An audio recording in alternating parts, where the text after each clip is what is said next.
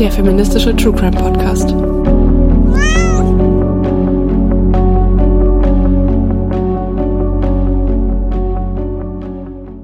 Hallo und herzlich willkommen zu einer weiteren Folge von Crimes and Cats Shorts. Hier sprechen wir über politische und feministische Themen abseits von True Crime. Ich bin Izzy. Und ich bin Franzi. Unser heutiges Thema wurde uns von einer Zuhörerin vorgeschlagen, beziehungsweise sie hat sich gewünscht, dass wir uns diesem Thema nochmal ausführlicher widmen und das nochmal näher beleuchten. Und zwar sprechen wir in der heutigen Folge über Rammstein und die Vorwürfe von sexualisierter Gewalt, die sich insbesondere um Till Lindemann ranken. Genau, also ich glaube, die meisten von euch haben davon bestimmt schon mitbekommen. Also dem konnte man ja in den Medien und in den sozialen Medien vor allem nicht aus dem Weg gehen, diesem Thema. Aber falls ihr gar nichts davon mitbekommen habt, fassen wir für euch nochmal kurz zusammen, was überhaupt passiert ist, wovon wir überhaupt reden. Genau, aber bevor wir einsteigen, erstmal noch eine kleine Triggerwarnung. Ähm, in dem heutigen Short wird es um sexualisierte Gewalt, Gewalt, Missbrauch und Vergewaltigung gehen. Also falls ihr mit dem Thema nicht so gut umgehen könnt, dann skippt dieses Short lieber. Begonnen hat das Ganze vor etwa zwei Wochen, als die 24-jährige Shelby Lynn auf Twitter zu ihrem Konzertbesuch in Vilnius, also Litauen, geäußert hat. Und zwar berichtete sie auch gegenüber dem NDR und der Süddeutschen Zeitung, dass sie dort durch eine Recruiterin zu einer sogenannten Pre-Party vor dem Konzert eingeladen wurde, wo ja auch Alkohol angeboten wurde. Und bei der Recruiterin handelt es sich um Alena Makiva, die sich auf Instagram als Casting Director on Tour with Till Lindemann bezeichnet. Und merkt euch diesen Namen, der wird später und eigentlich in dem ganzen Fall um Till Lindemann noch wichtig werden. Und während der Konzertpause wurde sie, also ähm, Sherbilin, wurde dann in einen kleinen Raum unter der Bühne geführt und schon da hatte sie ein ungutes Gefühl. Und sie berichtete, dass Till dann den schwarzen Raum betreten haben soll. Und schon da soll sie zu ihm gesagt haben, Till, wenn du wegen Sex hier bist, dann ist es deine Sache. Ich will das nicht machen. Sex ist für mich etwas ganz Besonderes. Also sie hatte schon irgendwie das Gefühl, dass es keine normale Aftershow-Party ist, sondern ja, dass es da um ein bisschen mehr geht. Und als sie eben gesagt hat, dass sie keinen Sex möchte, soll er wohl sehr wütend geworden sein und sie angeschrien haben. Und als sie später in ihrem Hotel aufgewacht ist, soll sie große blaue Flecken an ihrem Körper entdeckt haben und sie ist sich sicher, dass man sie bei der Pre-Party unter Drogen gesetzt hatte, denn sie berichtet, dass sie sich an den Abend nur noch sehr bruchstückhaft erinnern kann. Und nachdem sie mit der Geschichte an die Öffentlichkeit gegangen ist, haben sich auch viele andere Frauen getraut, mit ihren Geschichten an die Öffentlichkeit zu gehen, die alle den Erfahrungen von Shelby Lynn sehr ähneln und unter ihnen ist unter anderem auch YouTuberin Kyla Shikes, die in einem Video von ähnlichen Geschehnissen berichtet. Ähm, das Video sollt ihr euch unbedingt anschauen. Dort geht sie nochmal detailreich auf die Geschehnisse ein. Und ähm, ja, also sie kann das auch deutlich besser erklären als wir, weil wir ja nicht wirklich betroffen sind und ich will mir auch nicht anmaßen, irgendwie das nacherzählen zu können oder ich will da auch niemandem irgendwas in den Mund legen. Also schaut euch das Video am besten selber an. Aber kurz gesagt, sie wurde zusammen mit einer Freundin, also so ihre Erzählung, sie wurde mit einer Freundin auf eine Aftershow-Party eingeladen, eben auch wieder von Alina Makeva. Und sie wurde dort in einen Raum geführt, in dem nur zwei Couches waren, auf denen acht Frauen nebeneinander aufgereiht gesessen haben sollen. Also es war wieder keine normale Aftershow-Party, wie man sich das vielleicht vorstellt. Ihren Aussagen nach sollen einige der Frauen dort etwas benommen gewirkt haben und als wären sie nicht so richtig da gewesen. Und sie unterhielt sich dann oder sie soll sich dann mit einer anderen Frau dort vor Ort unterhalten haben und die soll Kyla gesagt haben, dass Till gleich in den Raum kommen und sich eine von ihnen aussuchen würde, mit denen er Sex haben will.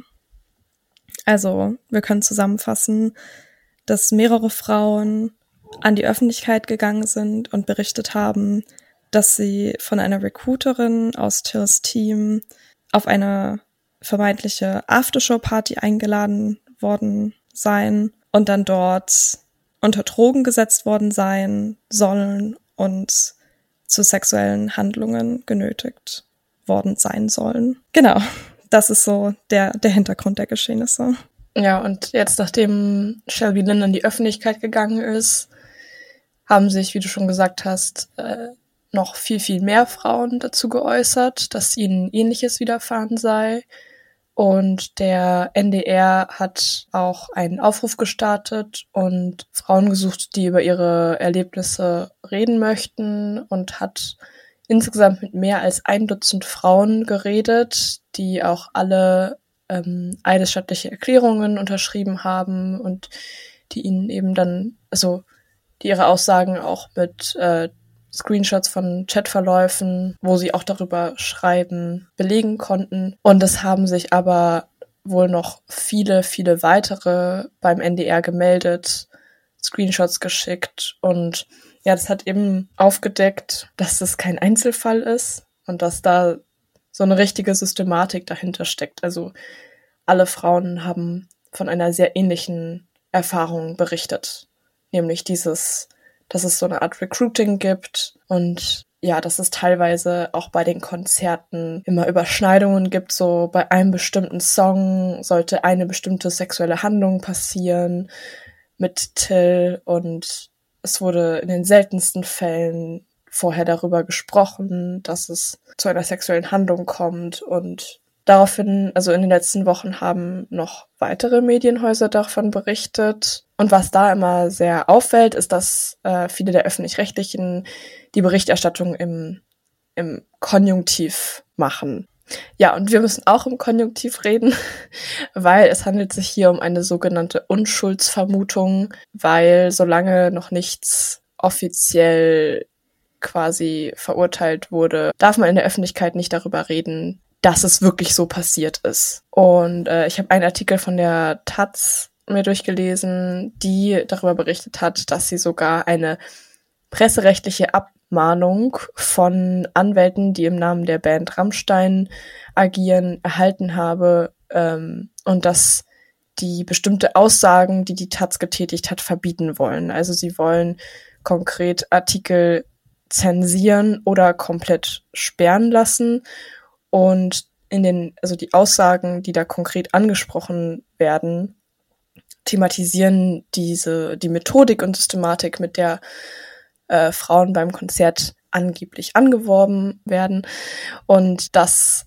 Rammstein rechtliche Schritte gegen Frauen und Medien angekündigt hat. Also die Anwälte der Band interessieren sich sehr für die Aussagen, die in den öffentlich-rechtlichen Medien veröffentlicht werden, aber sie sind wohl auch schon gegen Shelby Lynn selber vorgegangen und haben sie im Namen der Band abgemahnt. Ähm, das heißt, sie soll keine öffentlichen Vorwürfe mehr verbreiten und wortwörtlich haben sie geschrieben, dass sie damit die Persönlichkeitsrechte von Till Lindemann verletzt. Ja, und der Fall oder der, die Vorwürfe gegen Rammstein haben so großes mediales und öffentliches Interesse erreicht, dass sich sogar Bundeskanzler Olaf Scholz dazu geäußert hat und sich für die Aufklärung äh, der Vorwürfe eingesetzt hat, beziehungsweise er sagt, er, er fordert die Aufklärung dieser Vorwürfe. Ja, also ich finde es richtig gut, dass dieser, dass so Vorwürfe gegen sexuellen Missbrauch in der Musikindustrie jetzt einmal so viel Gehör erhalten, weil das war auf jeden Fall nicht der, das erste Mal, dass sowas passiert. Also Vorwürfe gegenüber sexuellem Missbrauch in der Musikszene gab es schon häufiger. Und jetzt wird's aber mal richtig groß und ja, bin gespannt, wie es da weitergeht. Ja, ich hoffe zumindest, dass es groß wird, weil, also wie du schon gesagt hast, gab es solche Vorwürfe ja schon immer und die wird's auch leider immer geben. Und trotzdem mussten die wenigsten KünstlerInnen, wobei muss ich hier gendern? I don't know, ähm, wirklich rechtliche Konsequenzen bekommen, weil es stehen halt immer noch so viele Fans hinter Rammstein und also, das ist, das ist wirklich krass. Also, die Band hat ja am Anfang selbst gesagt, nee, das ist alles falsch und ähm, das ist nie so passiert. Und dann haben sie aber noch mal ein Statement gepostet, in dem sie gesagt haben, die Vorwürfe haben uns alle sehr getroffen und wir nehmen sie außerordentlich ernst. Wir verurteilen jede Art von Übergriffigkeit und bitten euch, beteiligt euch nicht an öffentlichen Vorverurteilungen jeglicher Art denen gegenüber, die Anschuldigungen erhoben haben. Wir, die Band, haben aber auch ein Recht, nämlich ebenfalls nicht vorverurteilt zu werden. Und ähm, ja, ich finde, dadurch dränge sich so ein bisschen in eine Opferposition. Das hat auch die Aktion gezeigt, die sie am Ende des Konzertes in München abgezogen haben. Das war nämlich das erste Konzert, nachdem die Vorwürfe an die Öffentlichkeit gegangen sind. Und am Ende des Konzertes bedankte sich die Band bei den Fans für ihre Unterstützung und ging auf die Knie. Und Schlagzeuger Christoph Schneider kämpfte sogar mit den Tränen. Also es war sehr emotional. Und der Grund, warum ich persönlich diesen Kniefall so fehl am Platz finde, ist halt, also zum einen, dass sich die Band damit selbst in so eine Opferposition drängt und so, ja, die bösen Frauen versuchen uns hier was äh, unterzujubeln und unsere Karriere zu zerstören. Und dann noch zum anderen, weil dieser Kniefall ursprünglich als Protestgeste gegen Rassismus und Polizeigewalt eingeführt wurde. Und das ist halt total unangemessen, in so einem Kontext auf der Bühne so ein so ein Kniefall abzuziehen. Also, nee, als ich das gehört habe, das hat mich wirklich, wirklich wütend gemacht. Und ja, also stehen halt immer noch richtig viele Fans hinter Rammstein. Also die Argumentation, die halt oft geführt wird, ist entweder, ja, Frauen denken sich das aus, weil die wollen ja alle nur Fame und FollowerInnen. Weil klar, all, also wer, wer kennt's nicht, wenn du als Betroffene von sexualisierter Gewalt in die Öffentlichkeit gehst, wirst du danach Fame. Also Klar. Ja, allein wie viel Morddrohungen äh, Shelly ja, erhalten hat. Und voll. auch andere. Also auch Kyla ja. Scheiks hat berichtet, dass sie sehr, also absolut grenzwertige Nachrichten bekommen hat und dass ihr sogar ja. ihr altes Management dazu geraten hat, sich nicht dazu zu äußern. Also man begibt sich da wirklich in eine gefährliche Position, wenn man sowas teilt. Und das kommt dann ja. nicht nur von, äh, von Management-Leuten oder sowas, sondern eben auch von irgendwelchen Privatpersonen, die meinen, sie müssten die Band jetzt verteidigen. Ja. Äh, und ja. auch bei dem Konzert in München, also davor, da gibt es so ein Video äh, auf Instagram, wo Leute davor rumgegangen sind und gefragt haben, ob die Leute, die jetzt gleich zum Konzert gehen, damit äh, oder überlegt haben, ob sie die Tickets verkaufen und nicht hingehen. Und da waren halt, also alle, die da waren, waren halt so, ja, jeder hat seine Meinung oder haben offen gesagt, ich glaube die Vorwürfe nicht und da muss es erst eine Verurteilung geben und so. Also wenn jetzt in zwei Wochen ein Richter sagt, ja, das stimmt alles, dann kann man ja nochmal drüber nachdenken und äh, ja, dass es halt eine schwierige Situation ist, aber dass sie sich jetzt so lange auf das Konzert gefreut haben. Äh, also da gibt's schon auch eine große Menge an Leuten, die da jetzt noch hinter der Band stehen, was ja. ich persönlich überhaupt nicht nachvollziehen kann. Aber ich, ich war halt auch, noch nie Rammstein-Fan. Also, aber ja. Aber ich finde es auch so absurd, wenn du vom Betroffenen von sexualisierter Gewalt hörst, die mit ihrer Geschichte und ihren Erfahrungen an die Öffentlichkeit gehen, dass dein erster Instinkt ist, das nicht zu glauben. Also, das widerstrebt sich mir irgendwie voll, weil das ist für mich so eine Selbstverständlichkeit. Warum sollte die Person lügen? Also so, für mich ist so im Zweifel immer für die Betroffenen. Also so, ich will lieber mich fälschlicherweise mit einer betroffenen Person solidarisiert haben, als einen Vergewaltiger zu decken und zu unterstützen. Also so, das ergibt für mich gar keinen Sinn. Und dann, also wie gesagt, wir haben auf der einen Seite die Leute, die sagen, ja, das ist gar nicht passiert und die denken sich das nur aus, weil die wollen Fame. Und auf der anderen Seite haben wir dann Leute, die sagen, oft vielleicht auch die gleichen Personen, die sagen, ja, damit hätten sie ja re rechnen müssen. Also, wenn Frauen auf eine Aftershow-Party von Till Lindemann eingeladen werden, dann ist es ja naiv zu glauben, dass es dort nicht um Sex geht. Vor allem, wenn man sich die Texte von Till Lindemann anschaut, die Songtexte und seine Gedichte, dann wird halt oft argumentiert, ja, also wenn man die Texte liest, dann hätte man sich ja denken können, dass der äh, übergriffig ist. Und zwar nehme ich hier Bezug insbesondere auf ein Gedicht, was er 2020 veröffentlicht hat, in einem Gedichtsband, wo darüber geschrieben wird, wie das lyrische Ich eine Frau unter Drogen setzt und sie vergewaltigt. Und es ist ein unfassbar ekelhaftes Gedicht. Es ist nicht nur so von einem moralischen Standpunkt aus ekelhaft, auch von einem literarischen Standpunkt aus ist totaler Müll. Also wirklich, das hätte ich mit 13 Du als Literatur. Ich als, als Literaturstudentin, habe dann natürlich Autorität und ich kann sagen, das ist ein Scheißgedicht. ähm, und es wäre niemals veröffentlicht worden, wenn es nicht von Till Lindemann geschrieben wurde. Also wenn irgendein Heinz dieses Gedicht bei einem Verlag eingeschickt hätte, die hätten sich das nicht mal angeschaut. Also damals, es war 2020, glaube ich, gab es auch schon so eine Diskussion, ähm, dass halt Leute ja so einen Geniekult um Till Lindemann entwickelt haben und gesagt haben, ja, das ist aber Kunst und äh, das ist das ist so genial und man muss ja lyrisches Ich und Künstler voneinander trennen. Also so, nur weil das im Ich geschrieben ist, heißt es nicht, dass Till Lindemann das wirklich machen möchte.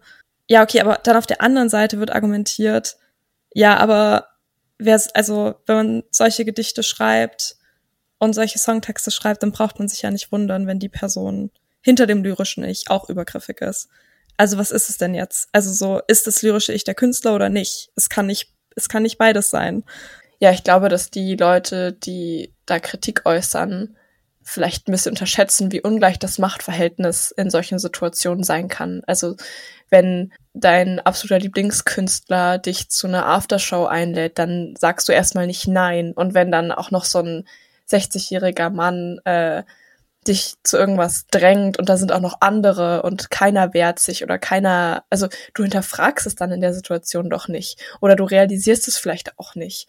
Und dann, selbst wenn, also selbst danach, wenn dann was passiert ist, ist es halt so eine Einzelperson gegen eine berühmte Person. So, das ist einfach ja. äh, sehr unausgeglichen. Ja, voll. Auch das Alter spielt ja eine Rolle. Also Kyla Scheiks hat in ihrem YouTube-Video erzählt, dass die Frauen, die dort waren, maximal 30 waren, zum Teil möglicherweise minderjährig. Also es wurden halt niemals Ausweise geprüft. Sie war dort mit einer Freundin, die frische 18 ist. Das heißt, zwei Wochen vorher wäre sie noch 17 gewesen und das hätte niemanden interessiert, weil sie haben niemals Ausweise kontrolliert. Und das heißt, du hast potenziell minderjährige junge Frauen und einen 60-jährigen Dude, den diese Fans idolisen und den sie, also vor dem sie Respekt haben, weil sie sind halt Fans von dieser Band. Das ist halt krasses Machtgefälle. Das geht gar nicht. Und das Ding ist, Till Lindemann ist internationaler Star der hätte genug Frauen, die mit ihm schlafen wollen würden. Der hat genug Fans. Aber die Tatsache, dass er junge Frauen recruitet und sie angeblich unter Drogen setzt.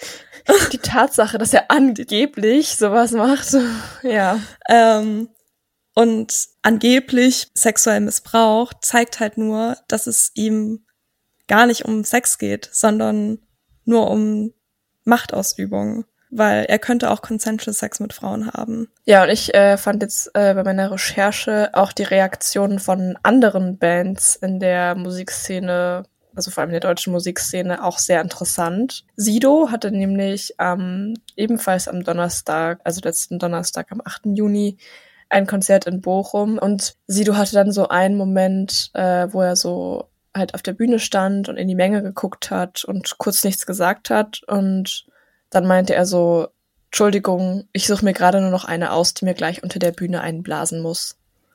What? Und es waren halt eindeutig Referenzen auf die Vorwürfe gegen Rammstein, dass er sich eben sich Frauen rekrutieren lassen soll, die ihm danach äh, unter der Bühne einblasen sollen.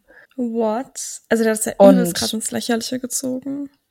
Ja, und letztens bei einem Konzert von den Ärzten oder die Ärzte, also auch eine deutsche Band, die relativ bekannt ist, hat einer der Bandmitglieder vorne gestanden und gesagt, Farin, deine Okay-Tropfen haben echt funktioniert.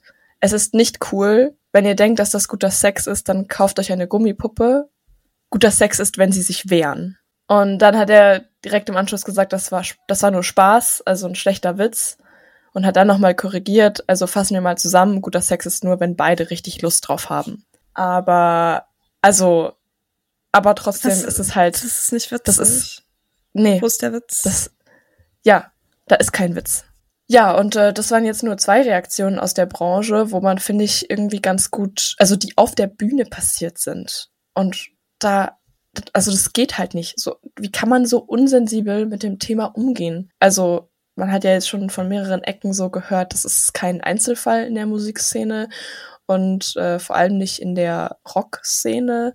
Und es gab bereits Missbrauchsvorwürfe bei äh, Musikern wie Elvis Presley, bei Bandmitgliedern der Bands Rolling Stones, Led Zeppelin, Red Hot Chili Peppers, Aerosmith.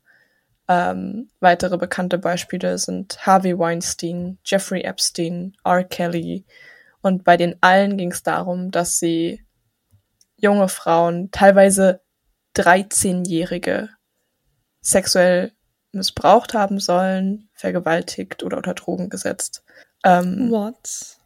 Und jetzt, wo man das hört, wo man die Reaktionen darauf sieht äh, und wo sich die Frauen trauen, an die Öffentlichkeit zu gehen, also ich hoffe, dass sich da jetzt was ändert. Ja, dass damit dann anders umgegangen wird. Äh, und die deutsche Familienministerin Lisa Paus von den Grünen hat sich auch dazu geäußert und fordert so schnell wie möglich, ähm, dass bei allen Konzerten Schutzbereiche für Frauen äh, eingerichtet werden und dass sogenannte Awareness-Teams eingesetzt werden. Und diese Awareness-Teams, also kenne ich jetzt auch schon so von Festivals und finde ich ist auch längst überfällig, weil Missbrauch findet auch nicht nur von, von den Bands oder den Artists statt, sondern auch innerhalb der Fans. Also wenn man jetzt in so einer ja. großen Menge steht, passiert es halt voll schnell, dass dich mal einer begrapscht oder sowas. Ähm, ja, aber das sind jetzt so die Konsequenzen, die quasi von der Politik erstmal gefordert werden. Ähm, ja. Und ich bin auf jeden Fall gespannt, wie es da weitergeht. Ja, dazu will ich zwei Dinge sagen. Und zwar zum einen ähm, hast du ja gerade aufgelistet, bei welchen berühmten Personen es ähnliche Vorwürfe gab. Und ich finde, das ist auch wieder so ein Beleg dafür, dass diese Vorwürfe keinerlei Konsequenzen für die Karriere dieser Menschen haben. Also, weil das wird ja auch oft gesagt, so ja, ihr ruiniert Till Lindemanns Karriere und sein Leben. Till Lindemann is gonna be fine. Ja, also zum Beispiel Red Hot Chili Peppers, Led Zeppelin wusste ich, wusste ich alles nicht. Davon habe ich noch nie gehört. Was ja auch beweist, dass es diese Vorwürfe geben kann und die Bands können trotzdem existieren und erfolgreich sein, weil Frauen oft nicht geglaubt wird, weil die machen das ja nur, um Fame zu sein. Und das Zweite, was mir dazu eingefallen ist, ist wegen den Awareness-Teams. Ähm, ich finde das auch eine, eine gute Idee. Das gibt's ja auf Festivals, wie du schon gesagt hast, auch. Ähm, und ich finde es auch wichtig, dass es ein separates Team zur Security gibt, weil Security sind halt oft Männer und du weißt halt auch nie, ob die dein Bestes wollen, ob die dir glauben. Die sind ja auch oftmals nicht sensibilisiert für Themen wie sexualisierte Gewalt. Ich erinnere mich zum Beispiel, das ist so eine kurze Anekdote. Ich erinnere mich zum Beispiel, da war ich auf dem Vasen, also auf dem Oktoberfest in Stuttgart. Und da war ein Typ, der mich bedrängt hat. Und ich bin zur Security gegangen und habe gesagt, hey, könnt ihr den Typen da rauswerfen, weil der bedrängt mich die ganze Zeit, der lässt mich nicht in Ruhe. Und die Security war so, hä, wer? Und ich habe auf den Dude gezeigt und der stand legit ein Meter von mir entfernt. Und ich war so, der Typ, der da direkt vor mir steht. Du siehst ihn erst da. Und er hat so, also der Security-Typ hat so in der Gegend rumgeschaut und hat so getan, als könnte er den Mann nicht sehen.